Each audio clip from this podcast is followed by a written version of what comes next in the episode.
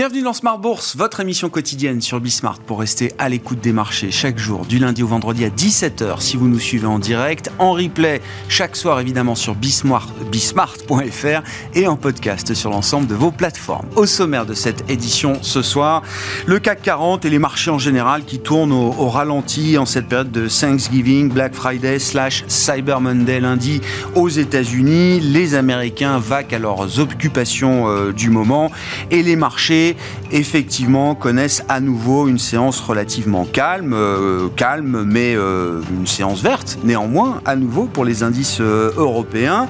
Petite hausse de l'ordre de 0,2% en Europe avec un, un, CAC 40 qui flirte à nouveau avec le niveau des 7300 points. L'ambiance est un peu plus mitigée aux États-Unis pour l'instant avec un Dow Jones dans le vert et un Nasdaq après l'ouverture qui est en petite baisse. Voilà pour le tableau du jour sur les marchés. Nous nous occuperons de revenir sur les grands enseignements de ce mois de novembre. Nous abordons euh, la fin du mois et chaque dernier vendredi du mois, c'est l'heure de retrouver nos invités pour le grand tableau de bord des marchés avec plusieurs dimensions d'analyse, les flux, le momentum, l'analyse technique également. Trois invités avec nous en plateau pour vous apporter tous ces éléments d'analyse à l'issue de ce mois de novembre qui aura été un mois de rebond boursier et de de rallye obligataire euh, également sur la partie taux. Jean-François Bay, Bertrand Lamiel et Romain Dobry qui nous accompagnera également pour ce rendez-vous dans un instant. Et puis euh, dans le dernier quart d'heure de Smart Bourse, quart d'heure pédagogie, décryptage économique avec Michel Rumi, économiste associé de SPAC, qui viendra nous expliquer le taux de change à l'occasion notamment des élections en Argentine. On sait que le taux de change argentin un euh, taux de change très volatile et la volonté du nouveau président argentin est de dollariser l'Argentine. Michel Rumi avec nous à 17h45 en plateau.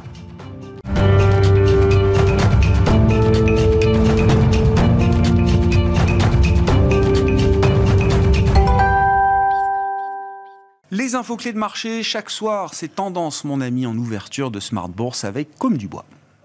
La bourse de Paris stagne ce vendredi. Les marchés américains ont ouvert pour une demi-séance aujourd'hui en raison du Black Friday, après avoir été fermé hier en raison de Thanksgiving. Du côté de l'Allemagne, l'indice IFO du climat des affaires ressort à peu près en ligne avec les attentes. Il montre que l'économie allemande semble se stabiliser à des niveaux bas. Il ressort à 87,3 points en novembre après 86,9 points en octobre.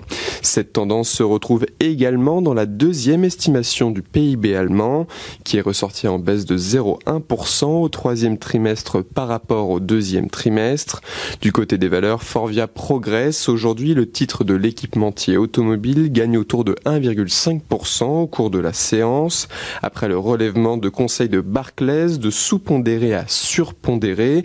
De son côté, Thales progresse aujourd'hui à Paris, après que le groupe ait annoncé remporter un contrat de 1,3 milliard d'euros pour fournir ces solutions au métro d'Alexandrie en Égypte. Lundi, côté statistique, les investisseurs prendront connaissance des chiffres des ventes de logements neufs aux États-Unis pour le mois de novembre. Tendance, mon ami, chaque soir en ouverture de Smart Bourse, le résumé du jour sur les marchés avec Comme du Bois sur Bismart.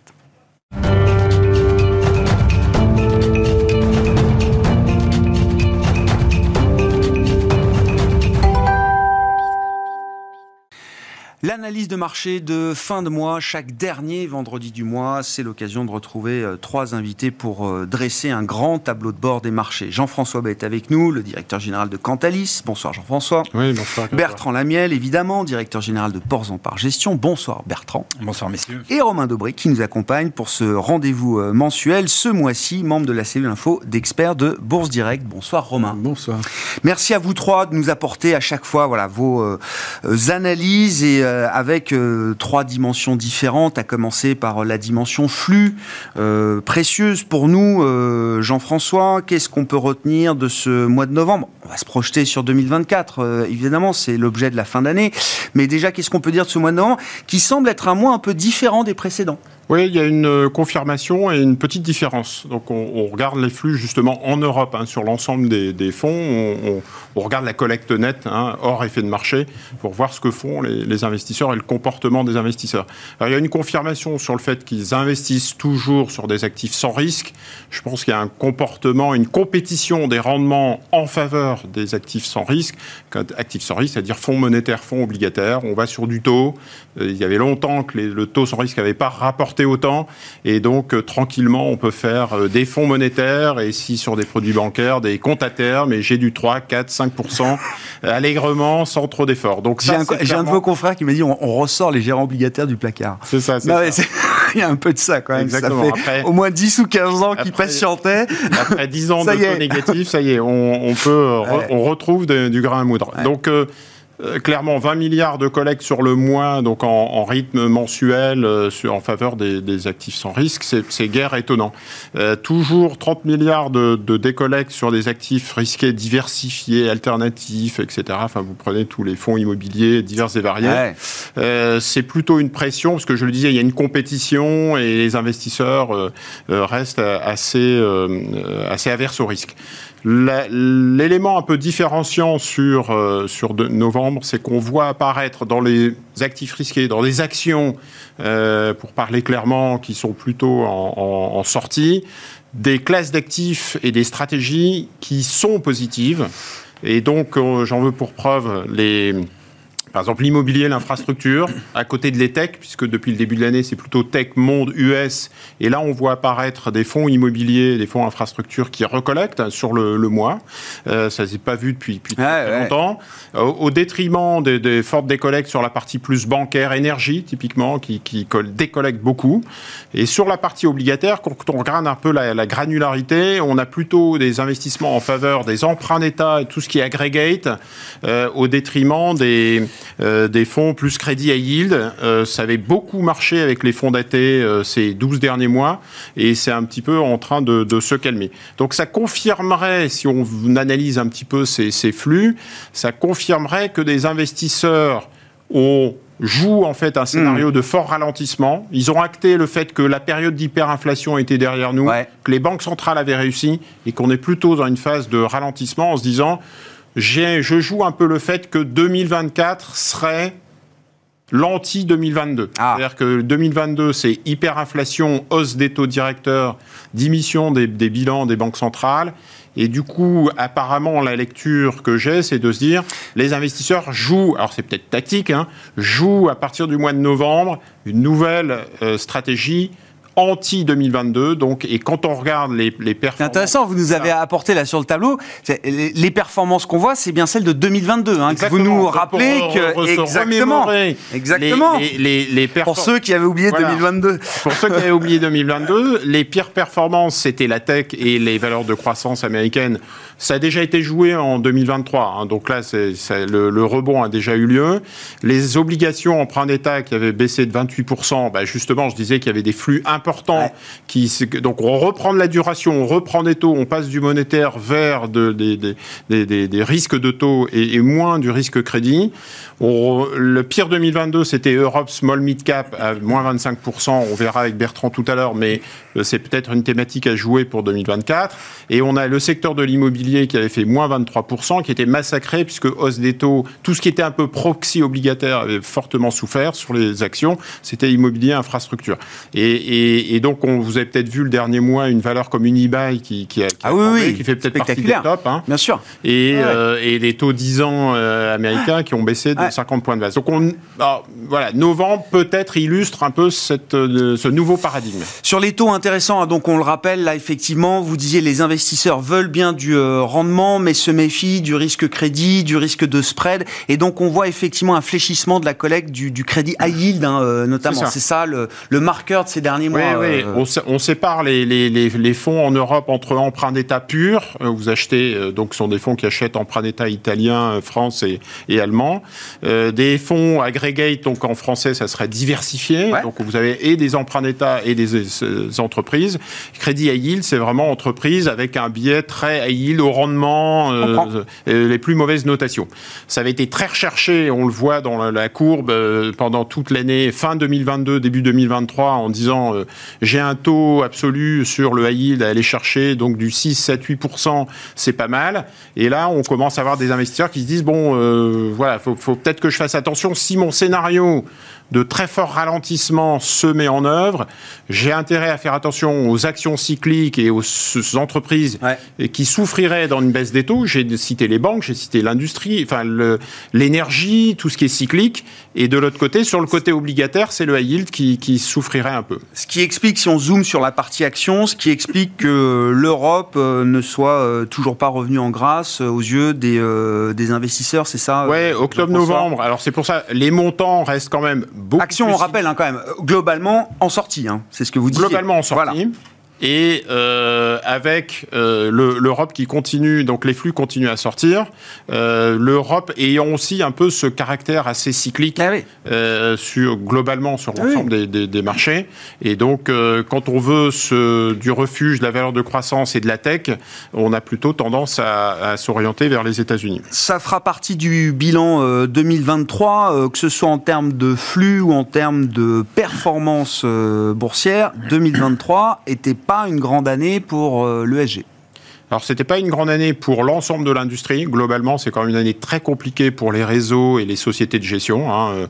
Alors, c'était moins compliqué que 2022, parce que là, on était dans le maelstrom de, du crack ou des cracks.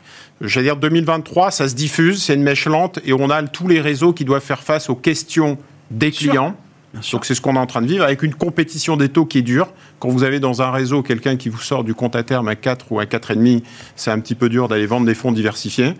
Et l'ESG a pâti un petit peu aussi de la situation. Je pense que plus qu'avoir une défiance sur l'ESG, c'est un retour des thématiques non ESG. Je le disais, la tech, c'est pas ESG la défense, c'est pas ESG, etc. Et donc l'industrie, et donc quelque part des investisseurs qui sont revenus sur ces thématiques sans pour autant laisser complètement tomber euh, la partie ESG. Euh, e euh le classique, gestion passive, gestion active. Alors on avait eu un, beau moment quand même de 2020 à 2022 pour la gestion active. Hein. on le voit sur le graphique, euh, là c'est pareil. Et puis euh, depuis, euh, j'allais dire la machine ETF, e ne s'est jamais, ouais, elle ne s'est même jamais enrayée. Elle continue sur sa lancée avec un train d'une régularité parfaite. Voilà, c'est un, j'allais dire un robot, c'est un, rouleau compresseur, complètement, qui, qui avance. J'allais dire, ils sont toujours là euh, où on les on les attend pas, c'est-à-dire qu'aujourd'hui collectent beaucoup sur l'obligataire, l'obligataire recollecte. Donc sur des fonds high yield, aggregate, emprunt d'État, ils sont très très présents. Sur la partie monde, action monde, vous voulez faire des méga caps, vous avez du MSCI World, vous avez du Nasdaq sur l'US, vous faites automatiquement les ETF. Il y a une industrie aussi qui, a une, qui connaît une pression quand même sur les frais donc avec une rétélisation de l'ETF qui n'est plus réservée aux institutionnels, qui captent une partie du marché. Et vous avez en plus des ETF qui innovent beaucoup, c'est ce qui fait mal aux gérants actifs. Vous avez du Actively Manage euh, mis en avant par AXA. Vous avez du AI Powered avec, il suffit de mettre de l'intelligence artificielle et j'aurai donc la possibilité de battre des gérants actifs, etc. etc. Donc c'est quand même une, une source d'innovation et de pression sur l'industrie qui est très forte et qui continue. Euh, on parlera des small avec euh, Bertrand, euh, bien sûr, mais quelle est la big picture que vous pouvez nous apporter chez Cantalis, Jean-François? Small, la partie bah, small. versus large, est-ce qu'il y a l'idée euh, d'un retour à la moyenne ou quelque chose qui commencerait peut-être à, on, percer de ce point de vue-là ou pas? On ne voit pas un retour massif sur les small, mais en tout cas, sur le mois de novembre, ils font jeu égal avec les large. Il n'y a pas une défiance vis-à-vis du small, donc c'est peut-être la bonne nouvelle s'il fallait retenir une nouvelle par rapport au, large cap. L'autre élément, élément, que je voulais apporter, euh, c'est la, la corrélation des classes d'actifs entre euh, qui est plutôt une bonne nouvelle sur le mois de novembre en disant tiens, les taux ont baissé et, ont performé, les actions ont reperformé, et donc je me trouve avec un portefeuille diversifié qui est à nouveau positif. Attention, C'est un peu ce qui s'était passé en 2022. On est dans un, environnement de recorrélation des hmm. classes d'actifs. Si les obligations performent, les actions performent. Et donc, quelque part, quand il y a un retournement de marché, retournement de manivelle, on n'a plus tellement de diversification sur le, taux action sur le portefeuille diversifié. Ce régime de marché, comme on dit, Jean-François, ça. Alors voilà, c'est ça. Ça explique là aussi euh, le fait que les investisseurs s'intéressent beaucoup moins désormais à des fonds diversifiés, des 60-40, euh, obligataires, euh, actions ou flexibles ou autres. Oui, alors on le voit. Hein. Alors déjà, les investisseurs s'y intéressent moins. Ils préfèrent faire du produit pur dans un environnement où on retrouve des opportunités. Hein. Je fais du fonds obligataire daté one et je me pose pas de questions, je vais chercher un rendement. L'autre élément, c'est des réseaux, je le disais tout à l'heure, qui ont tendance à faire sortir des flux sur l'ensemble des fonds diversifiés pour aller placer des produits, produits bancaires, ah produits structurés, produits immobiliers, produits fonds en euros boostés, produits, enfin voilà. Donc il y a un peu un mode commando qui est en, se fait en faveur des fonds diversifiés. Bon, voilà pour la, toile de fond en termes de flux euh, financiers sur ce mois de novembre. Où vont les intérêts des, euh, investisseurs euh, aujourd'hui? Si on en vient, Bertrand, avec vous à la, à la performance boursière des marchés, notamment, ce mois de novembre, effectivement, tranche un petit peu avec les trois mois précédents, hein, qui étaient des mois de baisse assez généralisés, obligataires et actions aux États-Unis et en Europe. Ouais, sur un mois glissant, on est à plus 6. Euh, avec deux secteurs qui se distinguent particulièrement, la tech et l'immobilier, qui vont faire plus 15. Or, la tech, c'est la continuité d'un mouvement qui était déjà amorcé depuis un moment. L'immobilier, pour le coup, là, euh, enfin, on a échangé un peu en antenne, c'est vraiment une classe d'actifs qui était complètement délaissée, qui est peut-être en train de vouloir se refaire une place au, soleil. À la fin, l'immobilier, hein, on est à plus 1 depuis le début de l'année. Hein. Sur les foncières cotées Oui. On parle de l'immobilier coté. Non, mais je précise, hein, il y a plein de manières d'investir dans l'immobilier. Là, ce sont les foncières euh, cotées. Hein. Exactement. On est à plus 1. Grâce au rebond de ces Grâce au rebond de 15% sur le sur Et on avait perdu quoi 20 30 au moins peut-être en 2022 Donc, hein, ça, ça, revient un petit peu. Bon, il faudra il faudra surveiller probablement une logique, enfin une anticipation de baisse des taux, donc du coup peut-être des classes d'actifs des côtés. En valo, c'est sûr, on n'est pas cher. Mais euh, ça suffit pas. On le voit encore et ça, ça continue. Donc il y a la façon de regarder les actions. Il y a deux choses. Soit je les je regarde la valorisation, soit je regarde le momentum, les perspectives qu'on prête au, dossier. Euh, cette année, clairement, ce qui est valorisé, les dossiers qui marchent bien, à 100%, ils ont un momentum très très positif. Mm. Nous, dans notre chaîne de notation, ils sont sur du 8, 9 sur 10. Euh, et dans la valorisation, il n'y a rien qui n'explique le parcours, puisqu'on a à la fois des dossiers bien valorisés, des dossiers mal valorisés. On n'explique rien avec la valorisation. C'est vraiment le momentum. Donc, tant que les entreprises sont capables de venir, lors des publications, de dire euh, ça va bien, ça va mieux, et je relève mes perspectives, globalement, le marché suit et la valorisation, c'est une question subalterne. Euh, et donc ça, ça, ça, continue. Et euh, donc c'est toujours le mouvement qui est en place. Sur la participation, c'est-à-dire euh, les indices montent certes, mais est-ce que tout le monde en profite? Est-ce que tout le monde est Est-ce que tout le monde est, au bal? Non. on était à un niveau extrêmement bas. La dernière fois, on était à 9% de participation. Ça veut dire qu'il y a 9% des valeurs qui sont dans une tendance, tendance haussière. Tendance haussière, pour faire simple, une moyenne mobile 200 haussière, vous êtes au-dessus. D'accord. On est là-dedans. On est monté à 21%. Ah je rappelle encore une fois, un marché haussier normal, classique, on dépasse les 50%. Il y a la moitié de la cote qui participe. Là, on n'est que à 21%. C'est un peu mieux aux États-Unis, un tout petit peu moins bien en Europe. Euh, ça reste faible. Donc, ça veut dire que ça, reste compliqué et que la diversification continue d'être euh, techniquement compliquée. Parce que quand il y a 20% de la cote qui monte, ça veut dire que 8 fois sur 10, vous allez vous mettre sur un truc qui ne marche pas. Donc euh, la diversification, c'est pas avoir des trucs qui marchent pas. Mm, mm. c'est avoir quelque chose qui fait que quand l'un marche, l'autre marche moins bien. Là, pour le coup, on n'y est pas du tout. Donc ça reste une affaire compliquée. Et là, on revient au moment où on se parle à peu près sur euh, les points hauts de 2021. 2021. En termes d'indices, hein, c'est ça Sur les indices, le 31 décembre, on ne le sait pas, mais on est les doigts de dans le vide et derrière, ça défonce. euh, L'Eurostox, le Nasdaq sont en train de revenir tutoyer à peu près ces niveaux-là. Le S&P, pareil.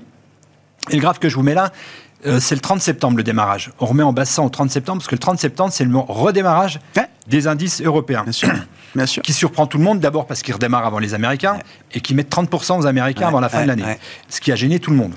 ah, tiens, euh, d'habitude, on attend que les Américains démarrent. Bon, voilà. Euh, et la nouveauté sur le mois, le mois dernier, je disais, euh, les généraux sont attaqués. Donc les généraux, c'est les sept manifs. Ah, là, c'est les généraux contre-attaquent. Hein. Ah, oui. Là, ça, redémarre fort. Et donc là, si on regarde les, performances depuis le début de l'année, en moyenne, sur les, sur les 7 euh, plus grosses capilles américaines, on est à 106%. Et là, ça peut donner le vertige. C'est dingue. Surtout quand on regarde la classe d'à côté, l'indice de valorisation. Donc, je rappelle, 10, c'est super, c'est pas cher. 0, c'est très très cher. En moyenne, à 3. Donc, on est objectivement sur des choses très chères. Par contre, si on dézoome, c'est toujours ce qu'il faut faire quand même, et qu'on regarde par rapport au plus haut de 2021, bah, par exemple, une Tesla, elle est toujours 41%, malgré ses 95% de hausse, elle est 41% plus bas. Que novembre 21. Voilà. Donc il y en a une dans tout ça, c'est Nvidia qui est très en avance. Bon, en même temps, elle vous sort un 200% de croissance sur le T3, elle va sortir un 231% de croissance de chiffre d'affaires sur le T4, et là, alimenter la turbine. Et on regarde. C'est fascinant parce que le marché, non mais c'est hyper intéressant sur Nvidia. Sur la publication, petite baisse un peu, mm. prise de profit, etc. Mais toujours intéressant de lire les arguments qui sont mis en avant par les analystes ou les observateurs. Et de ce que j'ai compris, c'est que la guidance qui projetait pour le T4, donc c'est 20 milliards quand même de, de chiffre d'affaires, de, revenus, après 18 euh, et quelques, je crois, au T3. Donc ils explosent toutes les, toutes les métriques du, euh, du consensus. Et bien dans le consensus pour le quatrième trimestre, il y avait un analyste qui projetait 21 milliards. Et donc le marché a considéré que comme il y avait encore une personne sur Terre qui pensait que Nvidia allait faire encore plus que ce que Nvidia projetait, ça méritait peut-être quelques prises de profit. on en est à ce niveau quand même d'exigence pour ce, pour ce genre de valeur.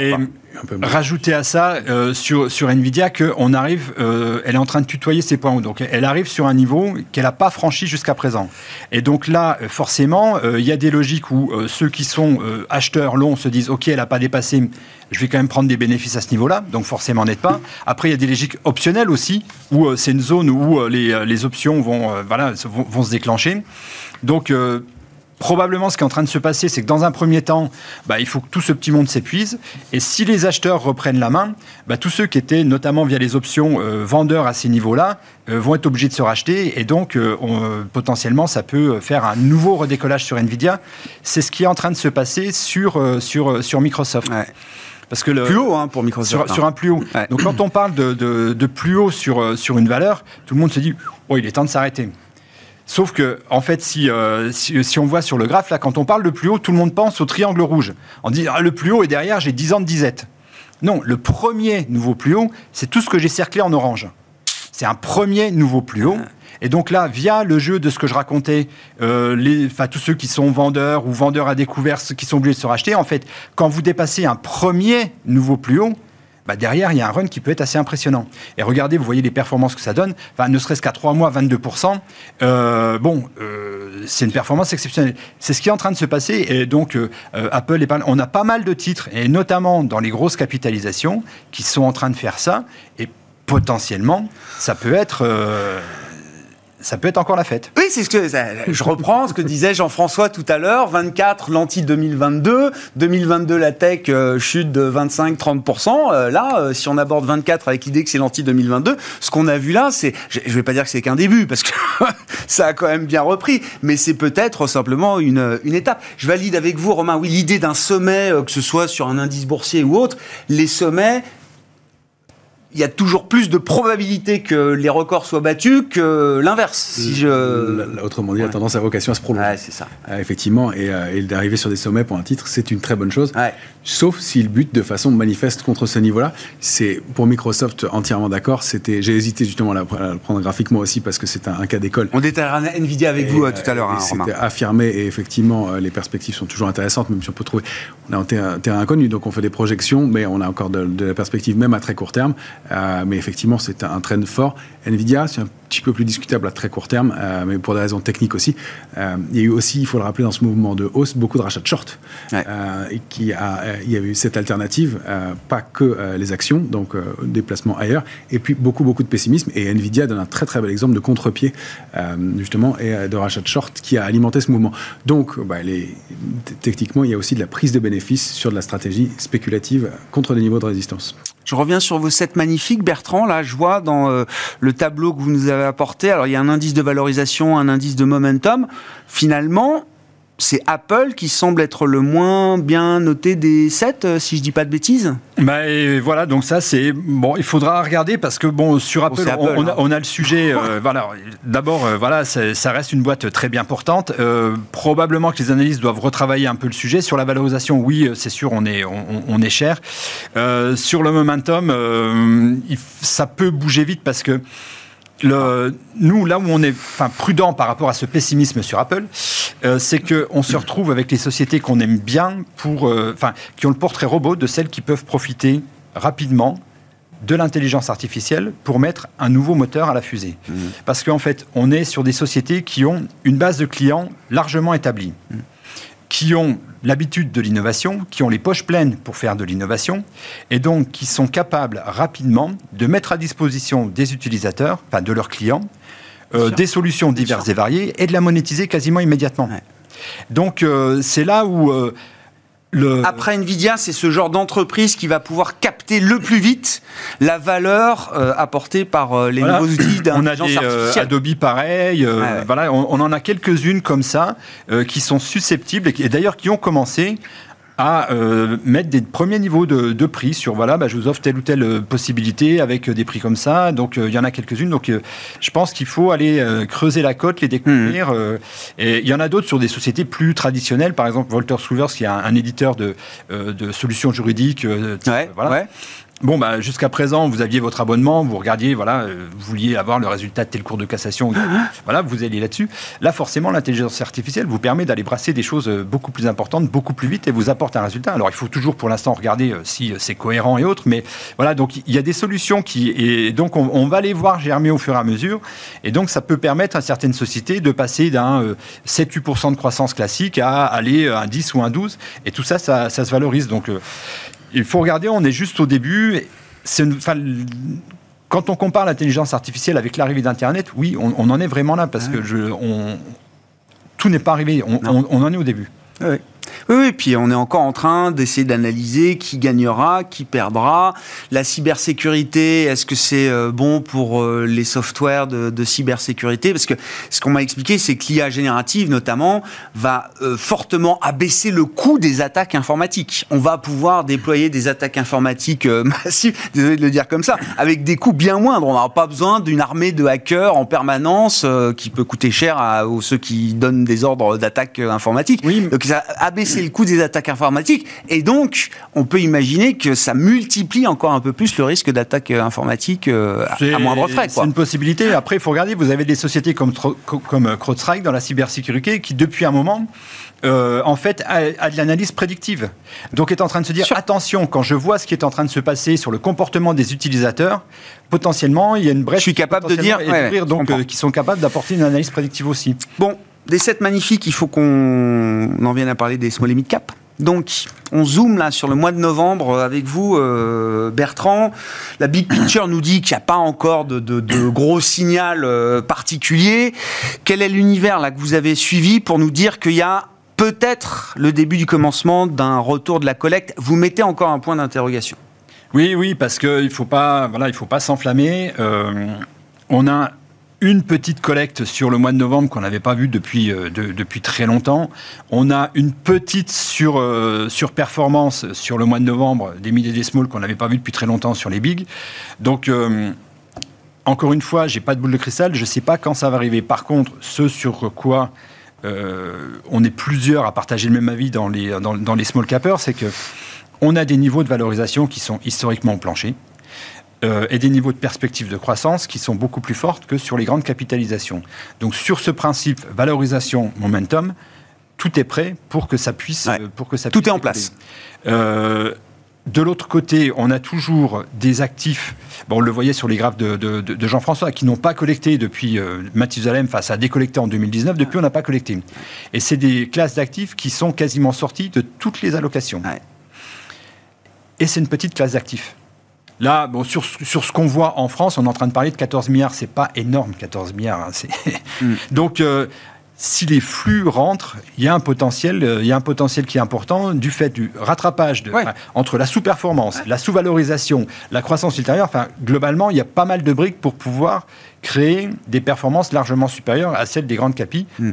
Pour autant, un qui est du flux. Et le flux, c'est quoi? C'est des investisseurs qui disent, OK, je vais prendre le risque d'aller sur des actions un peu moins liquides, euh, un peu moins connues, donc prendre un risque quelque part supplémentaire pour un niveau de rémunération. Donc il faut qu'il y ait une appétence pour le risque. Qu'est-ce qui manque Qui revienne. Qu'est-ce qui manque bah, ce, ce, goût du risque, une participation à 21%, ça, on ne peut pas partir comme ça. Il va déjà falloir que ça étende la participation. Et d'ailleurs, le, en l'étendant, bah forcément, on embarquera des mid, on embarquera des small. Voilà, pour que les, les investisseurs aillent avec des mains solides se positionner sur, euh, sur cette classe d'actifs. Bon, à suivre avec intérêt. En tout cas, le mois de novembre marque quand même.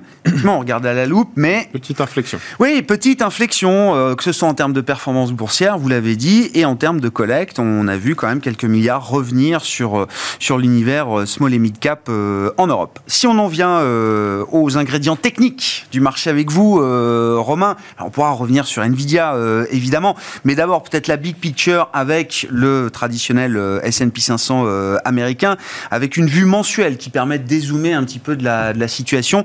Qu'est-ce qu'on peut dire euh, justement de l'état des lieux techniques de l'indice S&P euh, à ce stade, Romain? Ben Déjà qu'il n'a il a pas rebondi nulle part. Euh, il évolue le, S&P au sein d'un canal haussier de long terme qui a été testé quatre fois maintenant depuis avril 2020 et, et donc sur lequel on, s'est appuyé un peu plusieurs fois sur la borne basse. On aurait pu aller chercher la borne haute plus tôt, mais ça montre une réaction qui est technique et sur un niveau intéressant. Mmh. La, la, la, bougie mensuelle qui n'est pas tout à fait terminée arrive et euh, on voit aussi où est-ce qu'on arrive, c'est-à-dire contre des niveaux de résistance historiques, 4610, 4778, qui sont euh, évidemment euh, déterminants. Comme on l'expliquait sur les titres, revenir sur des niveaux et des plus hauts, c'est plutôt un bon signe. Encore faut-il passer ces niveaux-là, mais si à court terme on a un peu de doute, on va, on va pouvoir zoomer là-dessus ensuite. à moyen et long terme, il y a manifestement des choses fortes qui sont mises en place et on préserve encore une fois le bas de ce canal.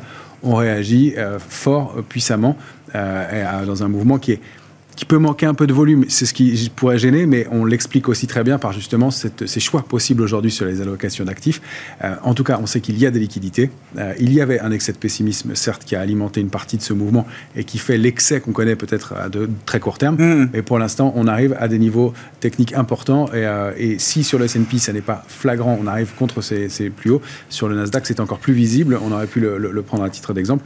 On a réactivé une dynamique haussière très clairement. Ouais avec, bon, comme vous disiez, en ligne de mire, euh, à moyen, euh, moyen terme maintenant, oui, les, les niveaux, alors c'était quoi Quasi 4008, hein, c'est ça Pour le S&P, euh, ça c'était les records de décembre 21 ou janvier 2022, enfin, à ce moment-là. Exactement, après j'ai fait une projection à 5084 pour donner un point de repère technique si on débordait cette zone.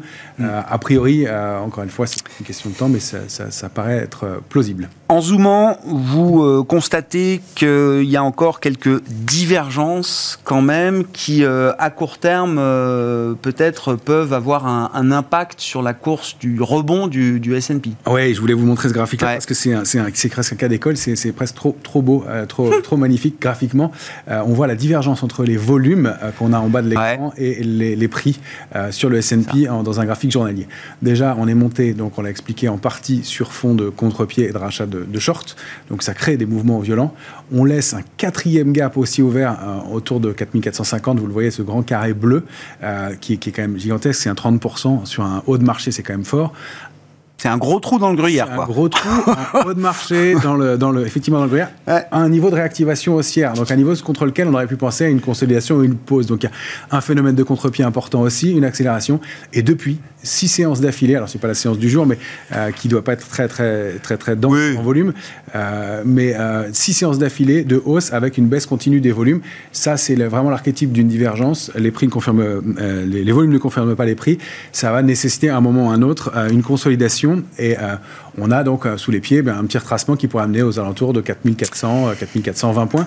Donc il y a, peut-être voilà des positionnements, un positionnement sur repli et, et ce serait sain. Non mais enfin je veux ah, dire ce, serait, parfaitement sain et ce serait même, bienvenu. Nécessaire parce que si on continue à tirer et à tendre l'élastique comme ça. ce qui est possible, il y, a ce phénomène qu'on connaît bien quand les vendeurs ont été pris à contre-pied, le marché a du mal à baisser. C'est ce qui se produit ici.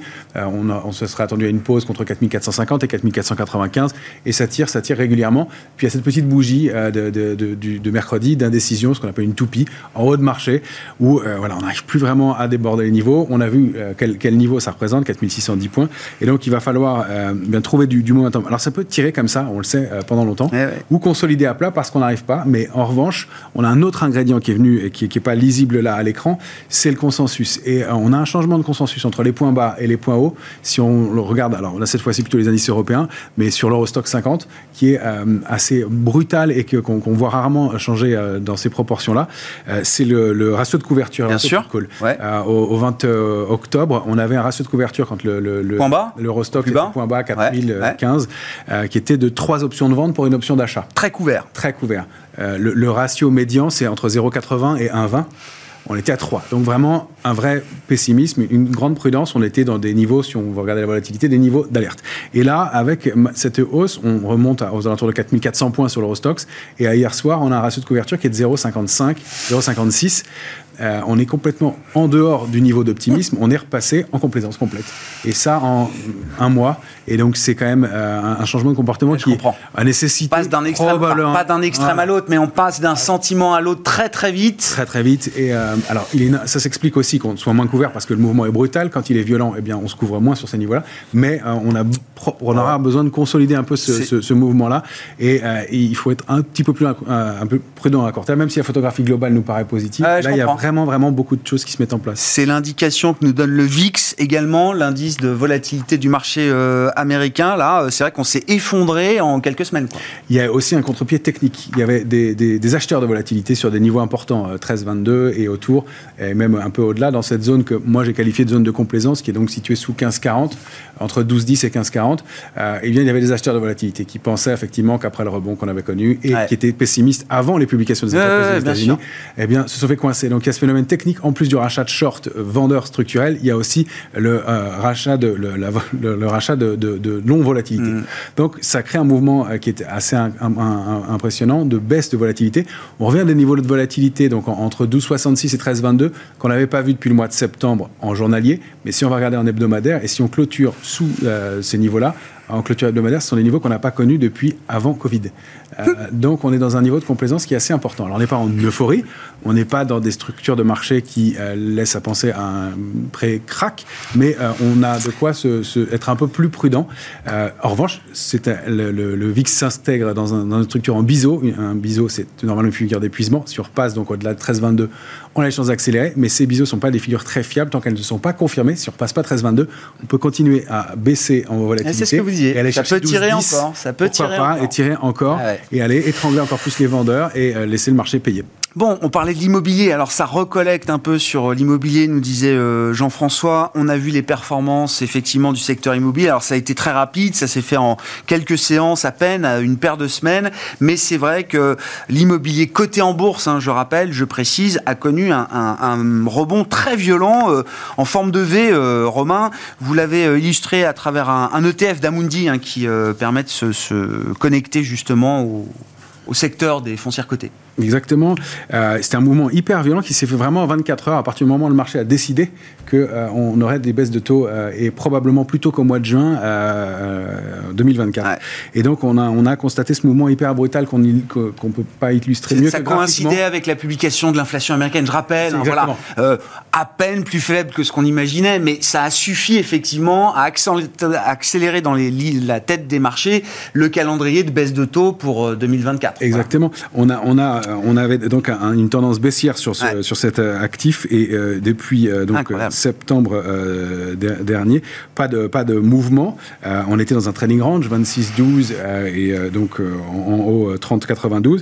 c'est vraiment quelque chose qu'on regarde comme ben, une sortie possible, mais il n'y a pas de tendance pour nous, pas de momentum. Et d'un coup, on a cette bougie gigantesque qu'on voit, donc là c'est un, un, graphique hebdomadaire, on a cette bougie gigantesque d'un coup qui montre bien un rebond entre 26-12 et 28-82 qui permet de, donner un signal énorme et qui permet de sortir d'une ligne de tendance baissière qui était active depuis plusieurs mois. On était sur des tops euh, sur, l'immobilier, dans une tendance baissière depuis 2022 et, même avant. Et donc là, ce, mouvement est quand même hyper brutal. il est propre graphiquement. On vient retester cette ligne de tendance baissière avant de repartir à la hausse si on dépasse ce, ce niveau de 28,82 avec du volume qu'on a constaté et les flux, comme l'indiquait Jean-François, qui viennent en, en, soutien. Alors, on n'a pas de figure de retournement haussière, mais une sortie de trading range. Le principe, c'est que quand on sort d'un trading range, on doit le dupliquer par le haut. Ça donne 30,92 dans un premier temps. Pourquoi pas des extensions jusqu'à 32 à 86 Ça fait des perspectives intéressantes. Reste que euh, on est conscient que ce mouvement que nous on a décidé de suivre euh, techniquement euh, n'est pas confirmé pour l'instant, puisqu'il est basé sur des anticipations du marché avec des éléments qui ne sont pas affirmés encore. Non, non, mais on est dans l'idée de l'anti-2022 hein, avec euh, l'immobilier, c'est ce que vous disiez euh, tout à l'heure. Je pense que les, investisseurs ont retenu, ne, serait-ce que dans la lecture des, banques centrales, les discours des banques centrales, à partir du moment où Christine Lagarde dit je toucherai pas au taux les deux prochains trimestres, les marchés comprennent. Donc, à partir du mois d'avril ou juin, enfin mi-2024, euh, elle va toucher au taux. Et on voit les consensus, le dernier consensus euh, Bloomberg sur les Fed Funds, à fin 2024, le consensus est à 4,50, alors qu'on est à 5,50. Ouais, à 5,50, 5,25, 50. ouais, 100 points de base. et il y a du Amundi à 4 et il y a du UBS à 2,75. donc on voit, donc c'est pas juste une vue de l'esprit.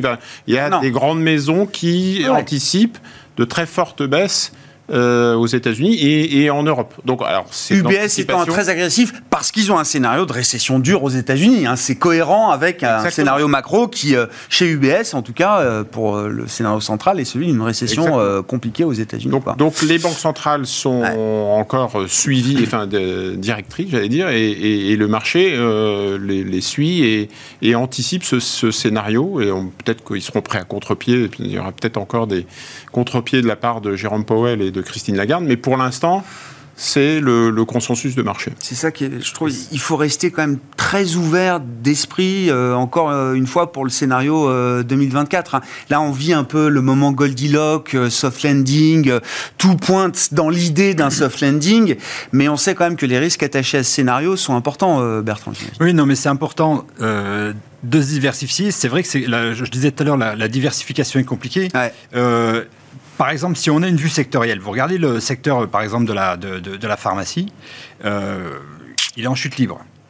Et au milieu de ça, vous avez Novo Nordisk qui a 80% de performance depuis le début de l'année. Enfin, s'il y a une illustration du stock picking, voilà, euh, les Roche, les Novartis, les Pfizer, les Bristol Myers, on est sur du moins 20, moins 30. Euh, alors, Sanofi, c'est un ah. accident, mais effectivement, c'est pas bon. Un accident. Mais le, voilà, le, le, techniquement, ça ne pouvait pas le présager. Euh, elle avait des notes qui étaient moyennes. Euh, voilà.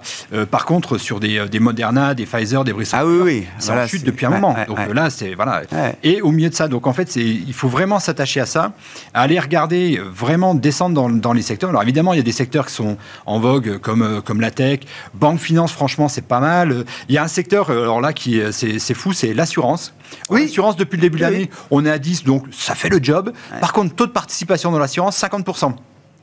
Donc là, pour le coup, c'est pas les gros qui font la loi. Il y a un secteur là où il y a du monde où, il y a quelque chose d'homogène dans le secteur. Voilà, donc ah à la fois dans les publications et autres, ça a pu rassurer. Et donc celui-là, il est, il est, enfin. Voilà, il y a de la place et il y a, il y a, du mm. choix, il y a, des, il y a des choses à faire. Mais il faut continuer à faire ça parce qu'à un moment donné, peut-être le pétrole reviendra. Enfin, on voit bien que c'est euh, les tendances, et encore une fois, avec une participation aussi faible, elles peuvent se défaire en deux temps, trois mouvements. Donc, euh, attention, oui, euh, les sets magnifiques, c'est très bien. enfin, la tech, globalement, c'est très mmh. bien. Par contre, garder des actifs, même s'ils ne sont pas complètement enthousiasmants. oui, c'est pas l'un ou l'autre. Hein. On mmh. peut être sur la tech et aussi commencer à préparer, effectivement. Que la performance du portefeuille soit trop secouée. Parce que si vous êtes trop secoué sur votre portefeuille, c'est là que vous lâchez tout on a raté Nvidia. Faut qu'on termine avec. Ah, euh, parler des... ah, oui, oui, oui, si, si, techniquement, si, si, non, non, mais parlons de Nvidia techniquement, euh, Romain, pour conclure. Nvidia, en fait, elle évolue sans tendance depuis le mois de mai-juin dernier. C'est au sens graphique. Euh, elle évolue dans un grand trading range 404-499. Hein, pour, pour, pour, des investisseurs, ça peut faire de la volatilité. En fait, c'est ça. Et elle bute contre un niveau de résistance à 499-60. 500 pour arrondir. on est dans un, dans un petit doute graphique, effectivement. Euh, alors déjà, il y a le phénomène, on vend la nouvelle. Euh, la nouvelle, elle est excellente. Alors il y a effectivement ce, cet analyste, il y avait effectivement un peu plus d'inquiétude au sujet de la Chine. Euh, mais Confirmé d'ailleurs, hein. il reporte la, production d'une puce qui était destinée à la Chine et qui permettait d'être en compliance avec les sanctions américaines.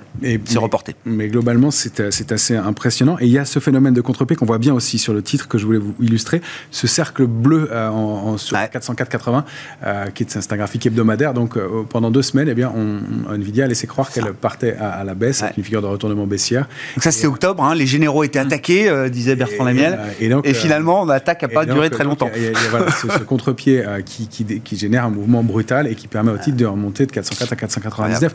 C'est quand même un mouvement, quand je dis pas de tendance, c'est quand même un mouvement euh, violent et pour des vendeurs, ça peut faire très mal. Donc on arrive sur ce niveau de résistance et on l'a pas encore débordé. Donc il y a cette, cette incertitude technique. Si on passe au-delà de 499,60, il y a des perspectives de hausse de jusqu'à 557,80, 594, 60, une vingtaine de pourcents, plus ou moins. ce sont des projections graphiques par rapport au training range. Euh, maintenant, c'est pas fait. On anticipe plutôt, nous, un retracement entre 443, 462, 80, le temps de digérer un peu la nouvelle, le temps de digérer les divergences qu'on constate pour l'instant. Euh, pas de retournement de tendance profond. Pour s'inquiéter, il faudra repasser sous 404, 80. C'est loin. Et même si on rompait ce niveau-là, j'ai fait une projection, on est obligé de le faire graphiquement, euh, elle rebaisserait dans 309, 40. Ouais. Ben, Et on en hausse de combien alors? On, ne serait que en hausse de 100% depuis le début de l'année. Mince. on n'aurait que doublé.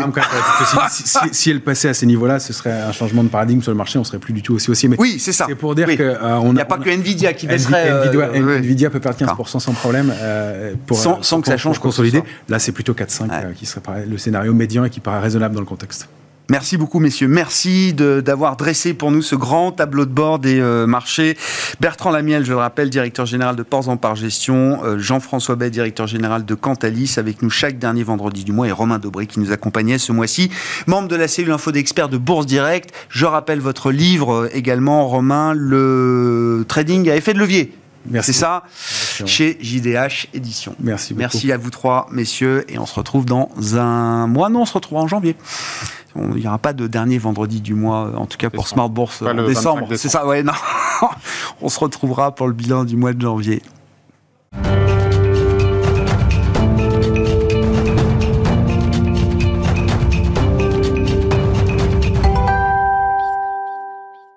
Le dernier quart d'heure de Smartbourg, chaque dernier vendredi du mois, c'est l'occasion de retrouver Michel Rumi, économiste associé chez SPAC, pour un décryptage économique, le décryptage d'un concept économique et d'un concept de marché. Bonsoir Michel. Bonsoir. Merci d'être avec nous. Ce qui vous a intéressé dans l'actualité, on pourra peut-être en, dire un mot à l'occasion de cette chronique, c'est alors à l'occasion de l'élection euh, en Argentine, euh, rappeler effectivement euh, un des grandes volontés de Javier Milei de dollariser l'économie argentine face à un peso argentin, bon, qui, ne vaut plus rien. On a, je crois, 100, 150% d'inflation en Argentine. Ça fait des années que ça dure. Je crois qu'ils ont fait défaut au moins une demi-douzaine de fois ces, ces dernières années. Bref, on connaît, on connaît la répétition malheureuse de l'histoire argentine et c'était l'occasion pour vous de nous expliquer ce qu'est un taux de change. Oui, parce que c'est aussi simple que ça peut paraître, c'est aussi un peu compliqué. Et donc, euh, ce qu'il faut bien voir, c'est que euh, un taux de change doit refléter la vigueur d'une économie par rapport à une autre économie. Et son niveau, en fait, est déterminé en continu par les marchés de, des marchés d'échange. Et donc, naturellement, on dit, eh ben, le taux de change, euh, c'est l'expression d'une monnaie par rapport à une autre. Et en fait, donc, ce qui veut dire que lorsqu'on a un peso argentin qui est égal à un dollar, cela signifie que l'économie argentine est aussi forte que l'économie américaine. Donc on voit bien déjà la problématique qui peut se, être soulevée. Mais en fait, les écarts par rapport à cette parité, en fait, sont, euh, dans une certaine mesure, euh, expliquent les écarts de dynamisme d'une économie par rapport à une autre. Et donc, c'est estimé Hein, rapidement par les opérateurs de marché, hein, qui, d'une part, vont s'appuyer sur les, informations qu'ils reçoivent, et puis également aussi sur les anticipations à court, moyen et long terme qu'ils font sur l'économie, euh, par exemple, de l'Argentine, etc., etc. à quoi ça sert le, taux de change? Enfin, Pourquoi c'est important? Une fois que le marché a, donné le prix, la parité effectivement entre deux euh, économies, une fois qu'on a cette information, à quoi sert le taux de change? Ben, En fait, aujourd'hui, dans une économie mondialisée, eh bien, on fait des importations et des exportations. Et euh, ce qui va se passer, c'est que eh bien, le taux de change est, on va dire, une, donnée importante pour le commerce extérieur. Et euh, si on a un taux de change élevé, euh, ce qu'on appelle une monnaie forte, ça va favoriser les importations, mais euh, en même temps, ça va défavoriser les, les, exportations et vice versa. Et c'est ça qui est très important, c'est que, eh bien, comme ça fluctue, eh bien, euh, par exemple, si on prend le dollar par rapport au baril de pétrole, ça peut avoir certaines conséquences. et c'est ça qui, qui va jouer. Vous disiez, le marché fixe le taux de change. Tous les taux de change ne sont pas fixés, en tout cas pleinement par le marché, euh, ah Michel. Ah, Comment est-ce qu'on fixe un taux de change? Quels sont les différents régimes, d'ailleurs, de, fixation des taux de change? euh, Ça a commencé en 1944 avec les accords de Bretton Woods, mais aujourd'hui, en fait, c'est la survivance de, tout d'abord des accords de la Jamaïque en 76, où les pays développés, hein, après les déboires, on va dire, de, de, on va dire de l'inconvertibilité du dollar en or, eh bien, se sont mis en régime de change flottant. Ça veut dire notamment les États-Unis, la zone euro, le Japon et tout. Ce qui veut dire quoi? Ça veut dire que le taux de change n'est pas administré et qu'il dépend de l'offre et de la demande sur un marché. Et par exemple, aujourd'hui, on a à peu près un euro qui égale à 1,09 dollars. Au 1er janvier, il valait 1,13. Donc, on voit que ça fluctue. La deuxième possibilité, c'est euh, notamment d'avoir un régime de change intermédiaire comme la Chine. Hein, c'est-à-dire que l'UN euh, est indexé sur un panier de monnaie qui est composé notamment du dollar, de l'euro, du yen, du won coréen, etc. Et euh, le taux du yuan fluctue mais de façon limitée hein, par rapport à la valeur du panier. Et donc, par exemple, aujourd'hui, on a un dollar qui vaut à peu près 7,15 yuan, mais un euro égale 7,80. Enfin, hmm. C'était pour la, la note. Et le taux de change est géré par les autorités chinoises qui achètent et vendent le yuan en fonction de leur volonté, on va dire, de... Pilotage, un contrôle euh, très, euh, très précis voilà. du taux de change euh, en Chine. Et puis il y a le troisième, le troisième régime, c'est un régime de change fixe. c'est ce qu'on trouve généralement dans les pays de la, zone franc, où on a, qui, où le, la monnaie est, affectée, est arrimée à l'euro, et par exemple, on a un euro égal 655 francs CFA. Dans ce cas-là, eh bien, le taux de change est totalement administré. C'est-à-dire que les autorités et les banques centrales eh bien, s'engage à fournir les devises étrangères contre la monnaie nationale. C'est une, on va dire, une obligation. Mais dans cette configuration de change fixe, parfois, eh bien, les, euh, les pays ont la possibilité de d'évaluer ou de réévaluer leur monnaie en fonction de. Et donc, qu'est-ce qu'on voit? Sur les 190 pays du, du, FMI, il y a à peu près 55%, ça fait un peu plus d'une centaine de pays qui ont un régime de change intermédiaire il y a à peu près 35%, c'est-à-dire à peu près 65 pays qui sont en régime flottant, ah. et puis à peu près 10% qui sont en régime de flanche chic, ça veut dire à peu près 20 pays. Et donc, on voit bien que lorsqu'on parle d'un taux de change, eh bien, ça donne la littérature. Et, bien sûr. Et c'est ça qui change. Il y a deux tiers du monde pour qui il est important de contrôler plus ou moins son taux de change. Exactement. Hein. Exactement. Et c'est ça qui est important.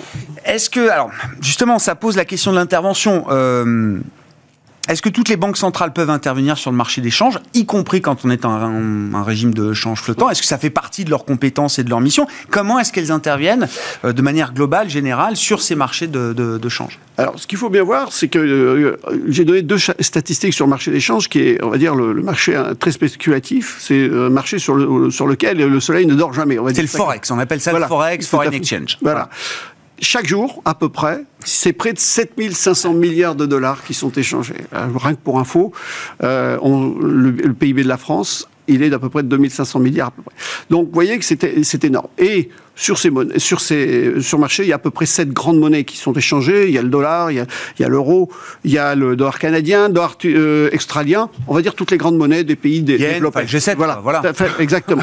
Et donc, ce qu'il faut voir, c'est qu'aux États-Unis, comme dans, dans les pays développés, généralement, eh bien, la banque centrale n'a pas de politique de change. C'est de la responsabilité du gouvernement. Et donc, par exemple, dans l'euro système, en fait, eh bien, lui non plus n'a pas un objectif de taux de change. Il a une politique de change, mais il n'a pas un objectif. Donc, concrètement, les banques centrales n'interviennent pas, on va dire, pour maintenir un taux de change.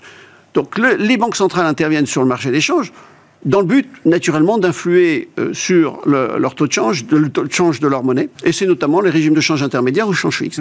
Et ce qu'il faut savoir, c'est que en fonction, si on veut apprécier, eh bien, on va vendre euh, certains avoirs et on va acheter des, des, de sa monnaie sur le marché, ou vice versa. On va, et c'est ça qui est très important, euh, pour déprécier, acheter euh, on va dire, de, le, comment s'appelle, des, devises étrangères avec sa monnaie. Donc on va créer de la monnaie.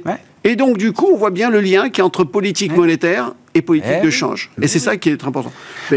la, BCE, alors, sans avoir d'objectif de, taux de change, en achetant des actifs et des obligations euh, souveraines, voilà, a permis effectivement cette création temporaire de, monnaie. de monnaie qui a eu pour conséquence de faire baisser euh, l'euro jusqu'à un certain point et à un certain stade. Et c'est ça qui est très important. Et donc, par exemple, euh, on parlait de, des réserves de change. Eh bien, en, France, par exemple, la Banque de France a à peu près 60 milliards d'euros, mais l'eurosystème a 300 milliards d'euros pour éventuellement faire face, on va dire, aux, aux problématiques qui peuvent arriver. Quoi.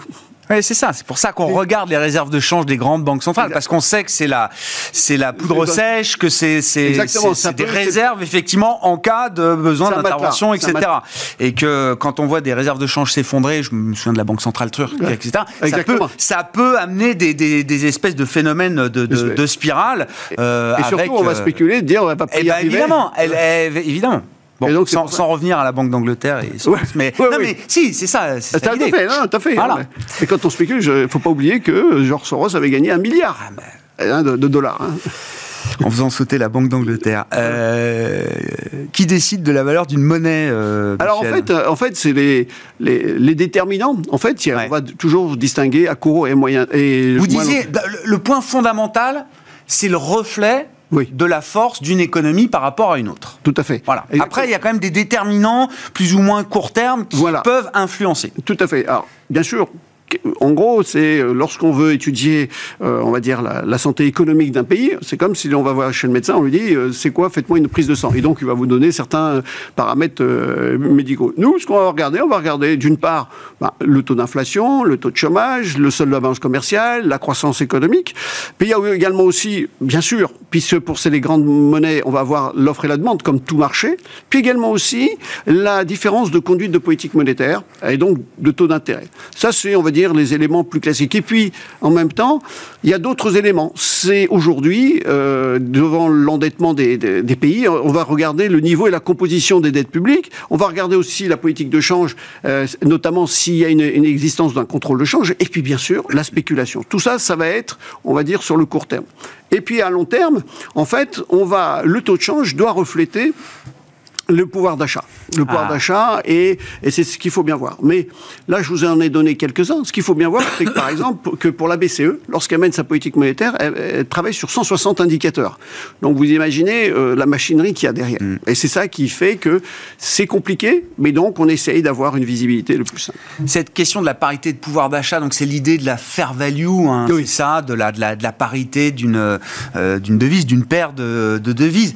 Et ça a été le génie. Alors, j'ai de The Economist, hein, c'est ça Tout à fait. Le génie de euh, d'incarner cette, euh, ce concept de, assez conceptuel au final, ce concept de parité de, pouvoir d'achat à travers l'indice Big Mac. Oui, tout à fait. En fait, c'était, c'est né, en fait, on va dire en 86, alors que l'époque libérale commençait à, bien s'épanouir, on va dire cela. Et euh, qu'est-ce qu'elle a fait là? Du moins, cet hebdomadaire a relevé le prix des Big Mac dans une cinquantaine de pays. Alors, l'idée était, en quoi est-elle pas géniale, mais on va dire ingénieuse? C'est dans le sens où le Big Mac par des, euh, parce que c'est, euh, il y a aussi des process de production, c'est toujours la même chose dans n'importe quel pays. on doit répondre à standardisation parfaite. Tout à fait. Et ce qui fait donc du coup, on a dit ben on va pouvoir comparer euh, ce qui se passe dans les pays et quand, en comparant le prix des Big Mac, on va avoir un coefficient qu'on va comparer avec le taux de change établi sur les marchés. Et donc, on va avoir une surévaluation ou une sous-évaluation. Et par exemple, si je prends l'exemple, on prend le prix du Big Mac TTC, parce que parfois on peut se poser la question si c'est hors taxe. Parce qu'il y a aussi un, biais euh, oui. fiscal. Un douanier. oui, oui. Donc on dit on prend TTC, et par exemple le, Big Mac est à 5,60 dollars aux États-Unis. Si on prend le Big Mac euh, traditionnel en, en Chine, il est de 25 yuan. Et donc, quand on fait le rapport 4,25 que divise 5,60, on arrive à quelque chose arrondi à 4,50 euros. 4 dollars 50. Donc le yuan est sous-évalué. Et donc du coup, ça peut imaginer pas mal de, après de stratégies là-dessus. Et c'est ça qui est. Donc c'est ce qui est fait. Il est très simple, mais il y a des critiques parce qu'il est trop simple. Ça va pas. On a besoin. De... Et c'est ça qui est important de, saisir. Mais on n'a pas trouvé mieux quand même pour incarner cette idée de la ah, parité de pouvoir d'achat. Pour le grand public, je trouve que c'est quand même un outil génial. Euh, tout à fait. Mais il y, a eu une ah, petite. ça manque de finesse. Voilà. Oui. Mais on a mené un tout petit peu le, prolongement en prenant en compte notamment le niveau de vie. Et c'est un, économiste, c'est rien que pour le citer pour lui faire plaisir en même temps. Il s'appelle Aschenfelter, qui euh, notamment a pris en compte, notamment, euh, il a rapporté en fait le salaire net d'un un employé de l'entreprise McDonald's par rapport euh, au Big Mac. Et, donc, euh, il avait pris, il avait trouvé en 2012 justement cette statistique qu'il fallait 1h15 de travail à Manille pour se payer un Big Mac. Un Big Mac. Ah donc voilà. Et donc c'est ça qui. Merci beaucoup, euh, Michel. Merci pour ce décryptage de ce, ce concept. C'est plus qu'un concept, c'est une réalité, le taux de change. Hein. c'est euh, au quotidien sur les marchés, vous l'avez dit, et c'est un marché, le marché d'échange qui ne dort jamais. Merci, Michel Remy, avec nous chaque dernier vendredi du mois, économiste associé de SPAC dans Smart Bourse.